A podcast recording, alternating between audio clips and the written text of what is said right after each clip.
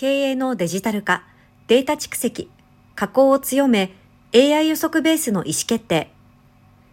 大量のデータで学習する AI を経営判断などに活かします。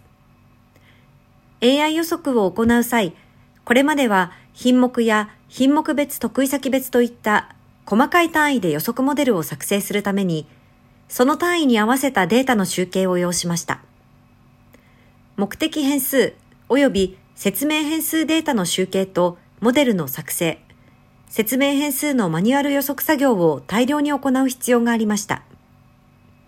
その結果として出来上がった大量の予測モデルを維持、管理をしていく必要もあり、運用が困難なため、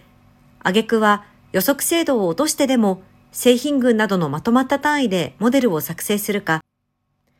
予測対象とする品目数を限定することで運用負荷を抑えざるを得なかったということです。TIS は予測型経営 DX サービスのデータ蓄積、加工機能を強化し、学習データ生成処理を自動化しました。それに合わせて今回開発した機能に関するデータ指定方法及び処理方式についての特許を出願しました。同サービスは AI を活用した将来予測をもとに意思決定ができる経営の高度化を推進します。社内外データを選定、収集、加工し、そのデータでもって AI を活用した予測を行い、結果をもとに計画策定、さらなるデータ分析などを行えるクラウドサービスです。今般の強化点は、1、目的変数、説明変数データの自動抽出。括弧、結合、集計。画面上の設定内容。括弧、予測流度、抽出条件、説明変数候補に基づき、必要なデータの抽出、結合、集計処理を行い、